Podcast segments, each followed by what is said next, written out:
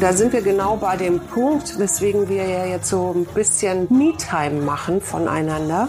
Mhm. Nämlich diesem, äh, die Kinder aus dem Haus, die Rolle der Mutter, Versorgenden, Vater, Versorger. Einheit hat sich jetzt aufgelöst. Jetzt sind wir wieder so das Paar, mit dem, als dass wir mal gestartet sind. Und dieses, äh, wer will ich denn jetzt eigentlich sein oder wer bin ich jetzt in diesem dritten Lebensdrittel, das ja heißt, die Kinder aus dem Haus. Ich werde irgendwann mein Buch da veröffentlichen, ich arbeite, aber was bin ich denn wirklich und was will ich denn? Ich bin so froh und glücklich für dich, dass du in deine Autonomie finden wirst, weil du da reinfinden musst. Und in Chancen denken, in Lösungen denken. Und ich glaube, wenn wir jetzt die nächsten Wochen noch zusammengeblieben wären, das wäre nicht gut geendet.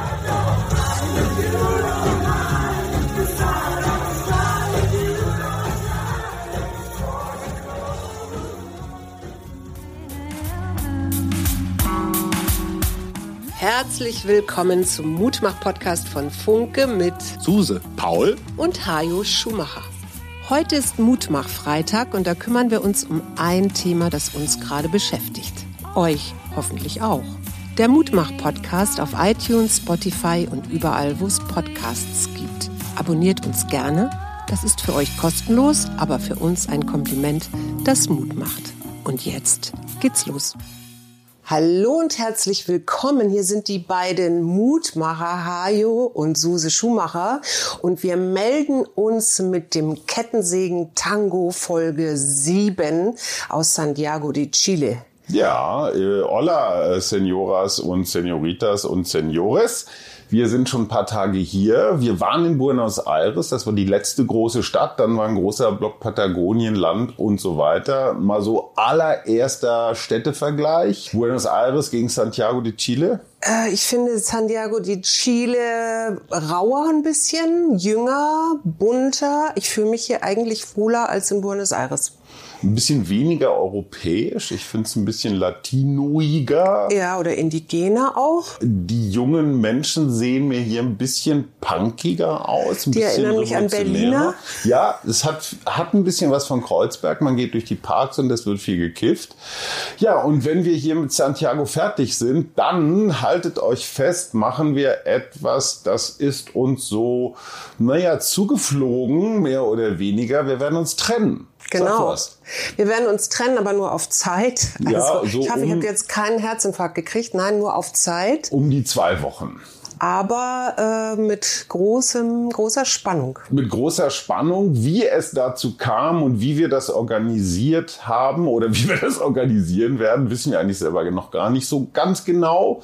Wir wissen aber, dass es uns beiden gut tun wird. Ja. So, jetzt zu Chile. Weißt du, wer Gabriel Boric Font ist? Nein, ist der mir noch nicht begegnet. ist 1986 geboren. Er ist ein chilenischer Politiker und gerade mal hier der Regierungschef. Seit zwei Jahren im Amt. Das erinnert mich an so manch anderen jungen Regierungschef. Zum Beispiel gab es auch mal so einen österreichischen. Der Nachfolger von Macron, den er da mhm. aufgebaut hat, ist ja auch so ein Jungspund. So, wollte ne? ich gerade sagen, ja. So, und da mal gucken. Und er kommt tatsächlich aus dem tiefsten Patagonien, nämlich aus Punta Arenas, ah, da ja. ganz unten, wo es rübergeht nach Feuerland, wo wir waren. Und er hat kroatische und katalanische Vorfahren. Und schon wieder sind wir in Europa. Unglaublich. Also deswegen Boric, ne? mhm. kroatisch. Ja. Und katalanisch, also Barcelona. Ja, und hat äh, die britische Schule in Punta Arenas besucht, dann hier Rechtswissenschaften studiert und ähm, hat schnell und heftig Karriere gemacht. Wie ja. kommt das? Naja, ich glaube, das ist wieder mal, das hat uns jedenfalls einer unserer Wanderführer äh, im Nationalpark Torres del Paine erklärt, ein bisschen so wie der verrückte Millet in Argentinien. Mhm. Ein bisschen hat das auch was von Trump, dieses Gefühl der Menschen, boah, was die letzten da angestellt haben, das war irgendwie nicht so doll. Mhm. Das ist jetzt zwar eine ziemliche Wette mit diesem Vogel, ne? so eine, man weiß nicht, kriegt er es hin oder nicht. Dieses Gefühl, so schlimmer kann es nicht mehr werden. Mhm. Boric ist der totale Gegenentwurf zu dem argentinischen Kettensägenmenschen, der uns ja auch unseren kleinen Arbeitstitel Kettensägen-Tango eingebracht hat. Dieser junge Boric hat einen sehr ausdrücklich sozialen Wahlkampf geführt. Er hat zum Beispiel allgemeine Krankenversicherung wieder eingeführt, solche Sachen. Er hat mehr Frauen als Männer in seiner Regierung drin. Er hat auch für die Rohstoffe, zum Beispiel für Lithium, so eine staatliche Abbaugesellschaft gegründet, äh, Mindestlohn erhöht, 40-Stunden-Woche, Umweltschutz und Klimawandel. Auch ein Thema von ihm. Chile hat über ein Drittel seiner Trinkwasserreserven, und wir haben die ja gesehen in Patagonien, ja. die sind gigantisch, in den letzten Jahrzehnten verloren ja. durch den Klimawandel. Das heißt, Boric ist quasi der Gegenentwurf zum Radikalkapitalisten und das ist aber wiederum genau das, was ihm hier vorgeworfen wird. Er tue zu wenig für die Wirtschaft. Mhm. Ist halt überall das gleiche Ding. Ja. So und interessanterweise auch da sind wir dann schon fast wieder in Deutschland. Abgesehen davon, er wollte eine Verfassungsänderung, hat er nicht durchgekriegt. Aber einige mit Mitglieder seiner Regierung waren in irgendwelchen NGOs, die wiederum Kohle vom Staat gekriegt haben. Mhm. Also, ne, wir erinnern uns an den Fall Greichen und die Grünen und irgendwelche Institute und so weiter und so fort. Was ich interessant finde, ist, dass diese Wellenbewegung, hier kommt jetzt der Radikalkapitalist, dann kommt der Sozialist, mhm. die sind ein bisschen stärker als bei uns, aber in ihrer Ausprägung mhm. sehr ähnlich. Wir stolpern ja auch immer wieder über die First Nation, also die Ureinwohner hier jetzt in Chile. Wir haben haben in der letzten Folge darüber ja schon geredet. Und Santiago de Chile hängt letztendlich auch mit denen zusammen, wenn es auch ganz viele verschiedene Völker gab, weil die Spanier, als die hier ankamen, das Tambo besetzt haben. Weißt du, was ein Tambo war? Nö. Das war eine inkaische Herberge, also eine Herberge der Inkas mhm. für reisende Soldaten, aber eben auch Karawanen und in größeren Orten am Rand saßen da die Beamten, die den Verkehr und die Warenwege reguliert haben. Und das ist ja eigentlich ganz spannend, weil wir immer denken, ach, das sind so ähm, Jäger- und Sammlergesellschaften gewesen, aber die Inka waren halt auch, also die sich dorthin ausgebreitet hatten und auch gekämpft haben haben gegen die einheimischen Indigenen, die waren halt auch hoch zivilisiert auf mhm. ihre Art und Weise. Das haben wir in der Folge letztes Mal äh, mit Martin Gusinde auch schon ein bisschen angeschnitten, dass sie eben nicht wie der große Charles Darwin erklärt hat, so, so eine Art ja, Zwischending zwischen Mensch und Tier waren, sondern sie waren halt anders zivilisiert, genau. aber durchaus zivilisiert. Und das Interessante ist ja auch, dass diese Inka-Straßen mit den Tambos, die haben immer, diese Tambos kamen immer 15 bis 25 Kilometer entfernt. Also mhm. das war so, sozusagen eine Herberge. Eine Tagesreise. Ja? Eine Tagesreise mit dem Lama zu Fuß. Mhm. Ja, also äh, eigentlich ganz interessant. Mit dem Lama zu Fuß. Ja. ja. ja. ja. und die hießen auch alle Dalai. Aber, das ist Aber ich, was ich daran so spannend finde, ist, dass die Mapuche, das sind die Indigenen, die ganz, ganz lange gegen die Spanier Widerstand hielten. Die habe ich ja im Völkerkundemuseum gestern mir angeguckt oder im prähistorischen Museum von Santiago. Da ist es so, was die beobachtet haben, ist, ah, die Spanier kommen mit Pferden. Mhm. Und dann haben die hier eine Reiterkultur, was sie vorher nicht hatten. Sie mhm. hatten ja nur ihre Lamas, also Pferde mhm. so, haben Pferde gezüchtet, haben so eine Reiterkultur etabliert und haben ganz viele Dinge übernommen, kulturell, die sie von den Spaniern abgeguckt haben. Und dazu gehörte eine strenge militärische Erziehung.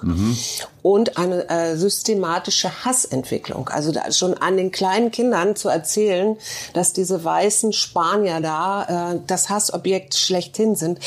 Das hat aber immerhin dazu geführt, dass die bis 1883 in Chile ihren eigenen Staat hatten. Mhm.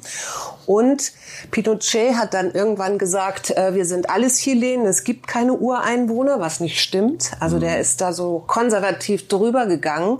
Aber letztendlich führt das dazu, dass die bis heute immer noch für ihre ähm, Freiheit kämpfen. Ja, das ist ein Punkt. Ich würde allerdings über den Pinochet jetzt nicht so ohne weiteres drüber gehen. Du warst im Prähistorischen Museum, ich war im Nationalmuseum. Genau, und da wollte ich dich gerade fragen. Im Hof des Nationalmuseums siehst du eine riesengroße Brille. Also ja. der, jedes Glas ist für sich über einen Meter breit. Habe ich auch fotografiert, stellen wir auf Instagram, könnt ihr euch angucken.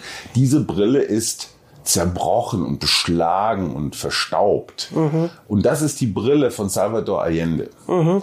Salvador Allende ist 1970 in einer freien und demokratischen Wahl, zwar nicht mit absoluter Mehrheit, aber mit der Mehrheit, so um die 36 Prozent, gewählt worden mhm.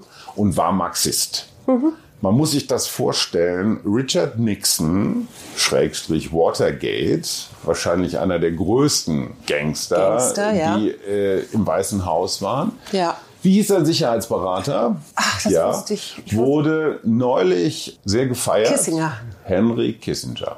Es war noch gar nicht lange her, da war Kuba, die Kuba-Krise gewesen. Die Russen hatten also quasi im, im, im Vorgarten Amerikas einen potenziellen Stützpunkt. So, und jetzt gab es diese Domino-Theorie, dass wenn der sehr charismatische Allende jetzt auch quasi überläuft zu mhm. den Russen und dann kippt das so du, du, du, ein mhm. Land nach dem nächsten und alles wird äh, im Hinterhof mhm. der Amerikaner wird russisch. So, und wenn es damals eine totale Paranoia gab, dann war es die Russenparanoia.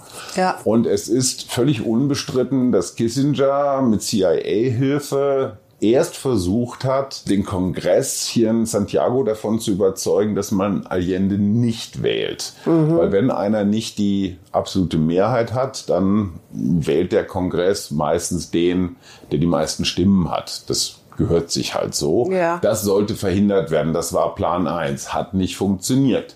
Allende ist trotzdem Präsident geworden. Und dann gab es halt Plan B, dass man mit Hilfe der Militärs versucht hat, halt einen Militärputsch zu lancieren. Und das ist dann auch gelungen.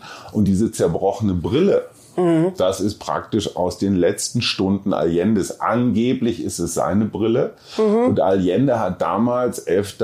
September 1973, eine wirklich legendäre Rede gehalten. Man kennt ja diese Reden, so Mahatma Gandhi, Martin Luther mhm. King und solche. Ja. Und Allende hat die Rede gehalten, so von wegen, ich weiß, dass ich gleich sterben werde. Mhm. Die ersten Radiostationen sind von den Militärs besetzt. Das kann nicht mehr lange dauern, marschieren sie hier auch ein. Es ist nur einem sehr, sehr pleatschen Kollegen Kollegen überhaupt zu verdanken, dass diese Rede aufgezeichnet und der Nachwelt erhalten wurde. Mhm. Kann man die Klammer hören? auf, die kann man hören auf YouTube als Lehrmaterial übersetzt, als mhm. Lehrmaterial damals in DDR-Schulen, mhm. wie der böse kapitalistische Imperialismus den sozialistischen, marxistischen mhm. und so weiter Triumph niederknüppelt. Mhm. Ein tolles Propagandamaterial, jetzt mhm. mal rein äh, Honecker-technisch gesehen, stimmt ja einfach auch. Ja, ja, ja. So, und Kissinger spielt da eine sehr, sehr unrühmliche Rolle. Also ja. du kannst nicht auf der einen Seite die Demokratie und den Wettbewerb feiern und dann ein demokratisches Ergebnis einfach mit dem Militärputsch, den du lancierst, bekämpfen. Nee. Das einfach nur zu den vielen, vielen Lorbeerkränzen oder Bündeln, die über Henry Kissinger ausgeschüttet werden. Achtung, der Mann war auch deswegen außenpolitisch so lange im Amt und so wichtig, weil er halt eben auch ein ganz eiskalter Machtpolitiker mhm. war und Allende war dann auch wirklich wenig später mhm. tot und dann begann die Militärära. Und Allende war der war sehr wichtig. Ne? Der hat äh, zu seiner Zeit hat er dafür gesorgt, dass die Löhne der Arbeiter und Angestellten erhöht genau. werden, dass die, dass die Kinder eine Schulbildung kriegen und eine Grundversorgung genau. gegeben ist und hat dadurch die Kindersterblichkeit auch gesenkt. Ja, ja, genau. Und das, äh, was ich daran interessant fand, was mir dann wieder einfiel tatsächlich, äh, Erich Honecker ist in Santiago de so. Chile gestorben. So, Margot auch. Also, ne, die sind beide nach Chile. Ja. Das waren die alten, die alten Verbindungen. Die alten Seilschaften. So, genau. was mir noch, was mir noch wichtig ist, wir sind einen Abend ausgegangen und zwar zu einem Festival Noche Indie. ja. Ein bisschen übertrieben. Es ja. war halt so eine richtig ordentliche, olle Musikspelunke. Ja. einer guten Bühne mit einem durchaus tanz- und johlbereiten Publikum. Wir gucken mal, ähm, kriegen wir hier ein Audio drunter. Hallo Amadeus. Shoutout an Amadeus, der alle unsere Folgen produziert. Ich schicke dir mal den Audio-File und du kannst ja hier mal ein bisschen was drunter legen. Es Genau. gab drei Bands, die ich alle auf YouTube nicht gefunden habe. Spaceman, Narc und Valpo City Cops. Insider wissen, was mit Valpo City Cops gemeint ist. New York City Cops, ein Titel von den Strokes. Die haben die Strokes nachgemacht. Den fandest du nicht so gut. Nee, ne? fand ich nicht so gut. Du fandest die davor besser? ich, genau, und das sind Tributo Interpol. Also die haben alte Interpol-Sachen gespielt. Und ganz am Anfang, das war eine ziemliche Schlafmütze, die haben die Killers äh, gecovert. Naja, naja, so, da sind wir bis um halb zwei, zwei rausge da sind wir dann Rausgefallen? rausgewankt und hatten eigentlich einen ganz vergnüglichen Abend. Ja, was ich noch spannend finde, ist tatsächlich, ich habe ja eben ähm, erzählt, dass diese Mapuche-Urbevölkerung noch bis 1883 einen eigenen Staat oder ein eigenes ähm, Land hatte. Die sind dann wie überall anders auch in Reservate verdrängt worden, verarmt äh, und ähm, hohe, hatten hohe oder haben hohe Kriminalitätsraten. Aber interessanterweise sind auf den Gebieten, die dann eingemeindet gemeindet wurden zu, also zu Chile, da sind jetzt die Deutschen, weil wir haben ja, wir haben ja schon kommen englischer Einwanderer, baskischer. Jetzt hattest du da eben den ähm, Kroaten, Kroaten, Katalanen. genau. Und da in diesen Gebieten sind sehr viele Deutsche. Da bin ich sehr gespannt, was ich, ob ich was, ob ich da noch irgendwas höre oder sehe. Wo du gerade über Deutsche redest, ich habe mal wieder, und ich, ich, ich versuche mich ja dagegen zu wehren, weil ich es auch ein bisschen billig finde, aber dann doch so ein bisschen Nationalscham entwickelt in den letzten Tagen, weil in dem sehr netten kleinen Hostel, in dem wir hier wohnen, gar nicht teuer, relativ simpel. Wir hängen viel hier im Innenhof, trinken Wasser und Kaffee und arbeiten und haben von Santiago noch gar nicht so viel gesehen. Wir werden Ja. jetzt gleich mal diesen Berg erklimmen, wenn wir hier mit Podcasten fertig sind. Ich hatte hier echt so kurze Anwandlungen, Landsleute zurechtzuweisen, weil die sehr laut und sehr muffelig sich über jeden Scheiß beschwert haben. Sie, das Frühstück sei nicht rechtzeitig geliefert worden, obwohl sie irgendwie doch ewig lange Zeit hatten bis zu ihrer Abfahrt. So sehr von oben runter, sehr unfreundlich mit den Menschen. Und man merkte hier bei den chilenischen, das sind ja im Wesentlichen Frauen, die es hier betreiben, die sind extrem höflich und denken sich dann auch so hoch, ne, so- gehen dann so auf Distanz. Und ich dachte mir nur, ey, könnt ihr einfach mal so ein ganz klein bisschen Lautstärke runterdrehen und ein bisschen Zugewandtheit dazu. Also es war so echt, es waren so die hässlichen Deutschen. Bah. Gibt's nicht nur hier, ne? Nein, nein, um Gottes sagen. Willen, das will ich auch nicht Also, sagen. Ich, ich will ja- auch diese Nationalstereotypen, finde ich auch doof, aber ich habe in dem Moment so in mir gemerkt, so, boah, ihr seid mir als Landsleute peinlich. Ja, was da dann sicherlich auch noch eine Rolle spielt, du verstehst die Sprache halt, du verstehst die Mimik, die Gestik und so weiter. Ne? Das ist, Der Deutschen. das macht, ja, das macht natürlich mehr aus, als wenn jetzt sich ein Engländer so verhalten würde. Da würdest du vielleicht nicht ganz so viel mitkriegen und es wäre dir nicht ganz so peinlich. Ich glaube, dass das, Na gut, das hat auch noch, also dass das mit mit reinspielt. Okay. Ich finde das sehr interessant, dass ich den Eindruck habe, hier sind sehr viele ältere Paare unterwegs und ich frage mich immer, ob die auch so wie wir jetzt die Kinder aus dem Haus, neue Reisezeiten. Denk schon. Wahrscheinlich, ne? Ich denke schon, Also, weil das ist ja jetzt auch kein, das ist ja jetzt auch alles nicht so ungewöhnlich, was wir machen. Nö, nö, nö. Und ich glaube, Santiago de Chile ist auch mit Patagonien dahinter und das ist ja Mhm. der größere Teil von, nee, nee, der kleinere Teil von Patagonien. Aber Chile fühlt sich halt, es ist sicherer im Sinne von, du hast diese riesen Inflation nicht, du musst Mhm. nicht immer irgendwelche Generalstreiks befürchten, Mhm. den wir ja auch mitgekriegt haben. Chile war immer das am weitesten entwickelte Land in Südamerika, haben jetzt übrigens auch Ärger mit den Narcos, also mit den, mit den Drogenkartellen, die sich hier wohl Aus Venezuela. äh, breit machen und die Geflüchteten aus Venezuela, die alle vor dem durchgeknallten Maduro das Weite Mhm. suchen. Also es ist alles hier in Bewegung. Übrigens sehr, sehr legendär hier die Graffitis, die Ja, wirklich absolut. über viele, viele Hauswände gehen. Wie sagt man, gutes Zeug. Es ist sowieso eine ganz spannende Mischung, finde ich, in dieser Stadt aus so alten Gebäuden, die so ein bisschen, ja, spanisch anmuten, also Altstadt. Dann hast du ähm, aber auch so Kirchen oder, oder Gebäude, die aussehen wie Kirchen, aber verlassen sind, also jetzt eine Ruine eher darstellen. Mhm. Neben so ganz kleinen, süßen Häuschen und dann wieder so, ich, ich nenne das ja immer sozialistische Architektur, das ist bestimmt falsch, aber das ist eher so ein bisschen sehr nüchterner Style. Und sie haben eine Menge Wasserwerfer hier auch immer mal wieder rumfahren. Also hier, wo wir wohnen, in diesem Viertelchen, im Univiertel, da sieht man doch schon eine ganze Menge junger Leute. Ja. Gestern habe ich im Park eine Rap-Battle gesehen. Wir haben am Abend vorher so eine spontane Queer-Party gesehen genau. im Park. Da waren bestimmt 100 Leute, die Musik gemacht haben mhm. und, und, und.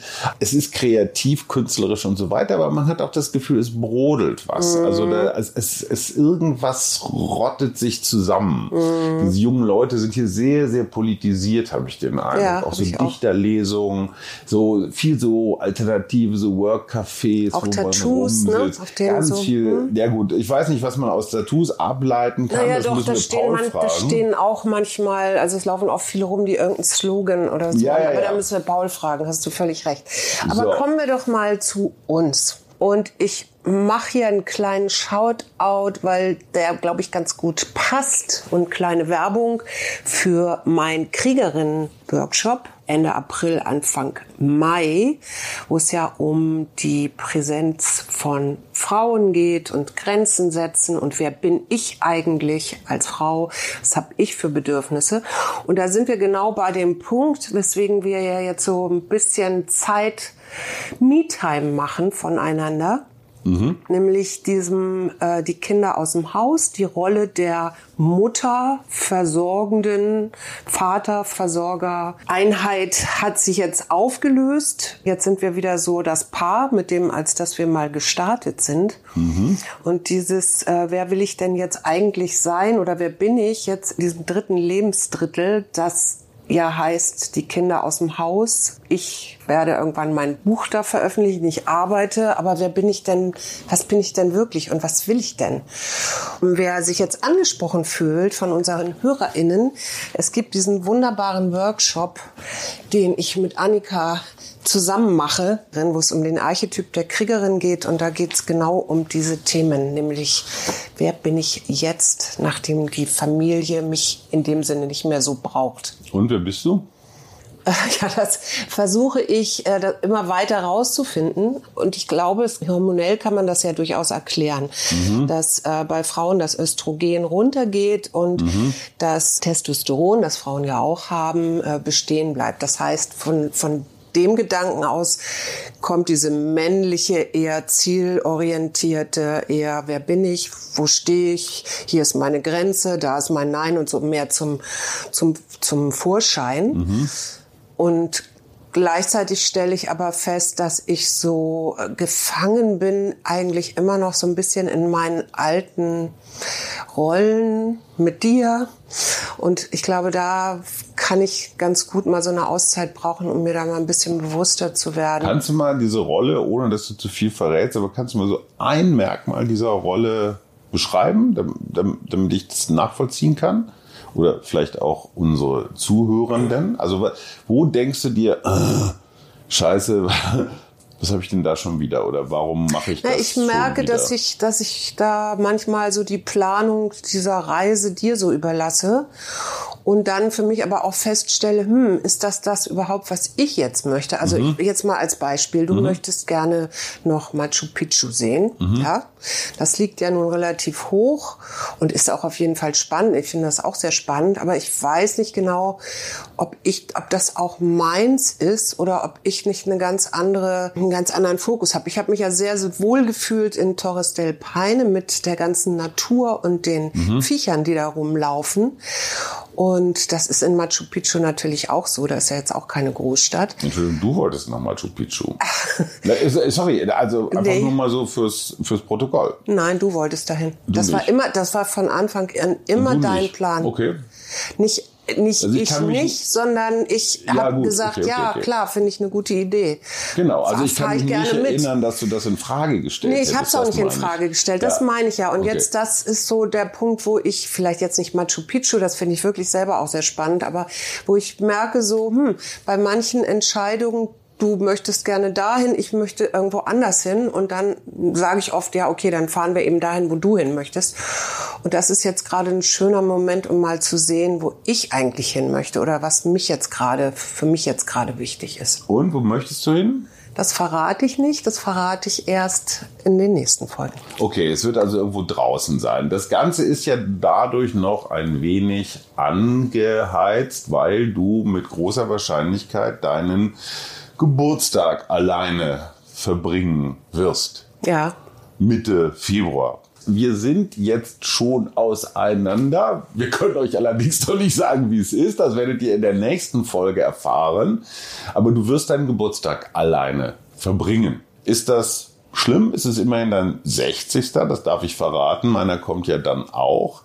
Also ist das so eine Überlegung, wo du dir denkst, boah, scheiße, das ist jetzt ärgerlich oder findest du es vielleicht ganz sexy? Also, Nee, tatsächlich fehlt mir was in Ja. dem Fall. Aber es kann ich auch nur so lösen, dass ich vielleicht einen kleinen Zoom mache Mhm. und meine ganzen liebsten Freundinnen, Söhne und so weiter einlade und die dann zumindest online irgendwie treffe. Okay, aber das geht dir, also das atmest du jetzt nicht so weg. Nee, Geht dir nah. ja. Gut. Das hat sicherlich auch mit Erwartungen zu tun, dass ich irgendwie eine andere Erwartung daran hatte an diesen 60. Geburtstag. Ja, aber ich finde das gar nicht schlimm. Ich habe schon häufiger meine Geburtstage allein verbracht. Ja, aber das ist, das, bist du. Ja, ne? sag, du findest es sagen, nicht also schlimm. Für mich, ich, für mich das, ist, es, ist es schlimmer. Für mich ist das, für mich ist das irgendwie nicht so ein Ding. Ja, was ich vorhabe, weiß ich noch gar nicht so ganz genau. Ich finde auf jeden Fall die Atacama-Wüste spannend und zwar nicht nur die touristischen Highlights da. Übrigens auch viele Indigene, die da unterwegs waren. Ähm, ja, ist auch eines der größten, ich glaube sogar die größte Kupfermine der Welt. Das ist ein dermaßen großes Loch. Ich glaube, das kannst du irgendwie aus dem Weltall aussehen. Und ähm, das, Das würde ich mir einfach auch mal gerne auch so als Journalist angucken, da mal so drumrum fahren. Hast du da eine Idee, Ahnung. wie, wie, wie, was, dass du an Kilometer kann ich alles, Entfernung kann ist? ich alles hoffentlich hinterher berichten. Und das ist halt wieder so ein Thema, was wir delegieren. Ne? Mhm. Also wir brauchen Kupfer für unsere Elektroautos, für unsere Windräder, für Ja. unsere Energiewende und, und, und, und, und. Deutschland hat kein Kupfer, wir haben halt nur Kohle. Wenn wir was mit Kupfer machen, dann recyceln wir das im besten Mhm. Fall. Aber in Wirklichkeit entstehen hier die Löcher in der Natur, mit denen wir dann irgendwie Dinge machen. Mhm. Ne? Wir, wir lagern die Umweltschäden aus. Ja. Ähm, und das wollte ich mir einfach mal anschauen, so wie fühlt sich das an, weil ich, ne, es ist Workation. Ich bin ja auch als Journalist unterwegs und nicht nur als Tourist. Ja, und wie, wie organisieren wir das? Du hattest dich ähm, bereit erklärt, die nächste Folge, also am Ja. kommenden Freitag, was der 23. Februar sein müsste, zu berichten. Und ich dann in der Woche drauf, das wäre der 1. März. Wir wissen beide nicht, was wir machen. Nee. Und wir, jetzt, also wir bestreiten die Folge jeweils ganz allein. Genau. Ne? Du erzählst, wie deine Woche war. Ich habe dann zwar zwei Wochen, aber du hast dafür eine Woche länger frei. Ja. So. Und dann am 8. März, was wahrscheinlich auch wieder ein Freitag ist, da Werden wir uns wieder treffen. sind wir wieder zusammen und erzählen euch, wie es denn so war. Es sei denn, Suse hat sich einen Lendenschutz umgewickelt und ist mit irgendwelchen Indigenen jetzt trommelnd im Urwald geblieben, voll auf Ayahuasca.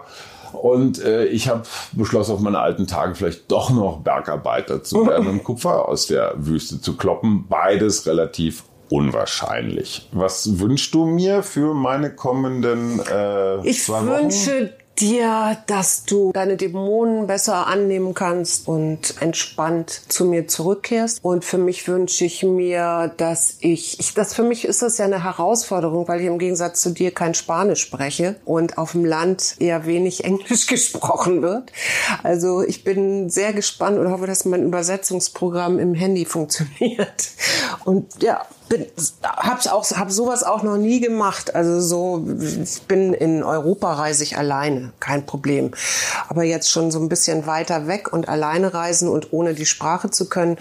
Also für mich wird es auf jeden Fall eine Herausforderung. Bin sehr gespannt, was mir alles so begegnet. Aber äh, was ich wahrnehmen kann, ist, dass ich mit den Menschen hier, egal wer das ist, mit einem Lächeln und so immer weiterkomme und die auch ganz ähm, wahnsinnig hilfsbereit sind und dann auch mit Händen und Füßen und äh, ich weiß es nicht, äh, ich dann am Ende doch immer dazu komme, das zu regeln, was ich da regeln will. Also mal gucken, was mich so erwartet. Und bei dir, was denkst du? Ich hoffe, dass du in deine Selbstständigkeit kommst und aus dieser, aus dieser Komfortzone, in der du dich für mein Empfinden doch sehr, sehr stabil eingerichtet hast. Niemand hält dich davon ab, Spanisch zu lernen. Nee, nee, nee. Äh, und Tue ich ja schon, aber. So, also, ne, da sind wir ungefähr genau gleich. Also die Startbedingungen waren genau gleich. Und dass sich das dann irgendwie unterschiedlich entwickelt hat, woher kommt das? Und ich bin so froh und glücklich für dich, dass du in deine Autonomie finden wirst, weil du da reinfinden musst. Und in Chancen denken, in Lösungen denken. Und ich glaube, wenn wir jetzt die nächsten Wochen noch zusammengeblieben wären, das wäre nicht gut geendet. Und äh, wir haben das, glaube ich, noch relativ früh, bevor es so anfing, wirklich giftig zu werden, gemerkt. Und du hast dir ja ganz von Anfang auch gewünscht, raus aus den Rollen oder neue das Rollen. Das habe ich mir zu Silvester schon gewünscht. Ganz genau. Und hey, das ist es. Ja, das sind neue Rollen. Ja. Und ich finde es großartig, äh, weil wir werden beide irgendwie etwas lernen und uns irgendwie entwickeln und Wichtiges von Unwichtigem unterscheiden lernen. Und ey, ich finde, das ist eine Riesenchance. Und also die nächsten zwei Wochen werdet ihr jeweils ein Solo hören, nächsten Freitag Suse, übernächsten Freitag mich und in drei Wochen uns wieder zusammen. Wir wünschen euch einen nicht mehr ganz so kalten Winter, weisen noch auf unsere Mittwochsfolgen hin, wo wir ja, um uns diese Auszeit zu ermöglichen, äh, ganz viele Gespräche mit Krebsbetroffenen, Ärzten, Lösungsmenschen geführt haben, die, glaube ich, wirklich echt Mut machen und äh, am kommenden Montag, wenn mich nicht alles täuscht, eine Sonderfolge mit Paul, mir und dem geschätzten Kollegen Jan Jessen zum zweiten Jahrestag des Ukraine-Krieges, des Beginns des Überfalls von Putin auf die Ukraine. Und ähm, da wird der gute Jan, der ganz häufig schon in der Ukraine war, berichten, was in diesem Land los ist und wie es da weitergeht. Natürlich auch immer unter der Fragestellung, was ist, wenn dieser Idiot Trump wieder ins Weiße Haus zieht. Und wenn euch die, liebe Hörerinnen, die Kriegerin interessiert, dann geht mal auf meine Homepage, da unter Suse Schumacher in einem Wort.de. Da findet ihr unter Workshops alles Wichtige zur Kriegerin und wir haben noch ein paar Plätze und ich freue mich auf eure Resonanz. Packen das auch an die Show Notes. Ja. Der Kriegerin. Lasst euch überraschen. Ich bin auch gespannt, wie das alles so wird. Halleluja, hasta la vista und, und bis bald. Bis bald. Tschüss. Tschüss. Das war der Mutmach-Podcast von Funke. Jeden Montag, Mittwoch, Freitag ganz frisch. Unterstützt uns bei steady.fm, folgt uns auf Instagram oder hinterlasst gerne eine nette Bewertung. Wir hören uns.